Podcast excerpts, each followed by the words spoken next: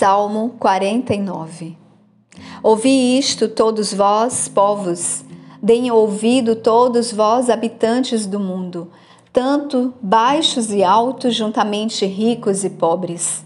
Minha boca falará da sabedoria e a meditação do meu coração será de entendimento. Inclinarei meu ouvido para a parábola, abrirei meu dizer escuro sobre a harpa porque eu deveria temer nos dias do mal, quando a iniquidade dos meus calcanhares me cercarem? Aqueles que confiam em sua fortuna e se vangloriam na multidão das suas riquezas. Nenhum deles pode, de modo algum, redimir o seu irmão nem pagar a Deus um resgate por ele. Pois a redenção de sua alma é preciosa e ela cessa para sempre para que ele pudesse ainda viver para sempre e não ver a corrupção. Porque ele vê que homens sábios morrem assim como o tolo e a pessoa bruta perecem e deixam as suas riquezas para outros.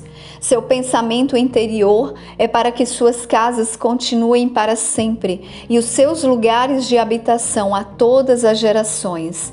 Eles chamam suas terras pelos seus próprios nomes Todavia, o homem, estando em honra, não resiste. Ele é como os animais que perecem. Este caminho deles é a sua loucura, ainda que sua posteridade aprove seus ditos. Como ovelhas, eles são postos no túmulo, a morte os alimentará.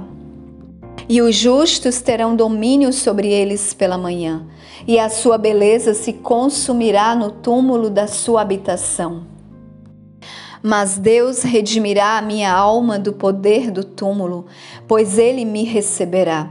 Não fiques com medo quando alguém ficar rico, quando a glória da sua casa se aumentar, porque quando ele morrer, não carregará nada consigo, sua glória não descenderá após ele.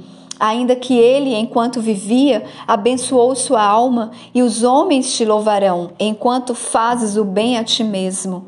Ele irá à geração de seus pais, eles nunca verão a luz. O homem que está em honra e não entende é como os animais que perecem.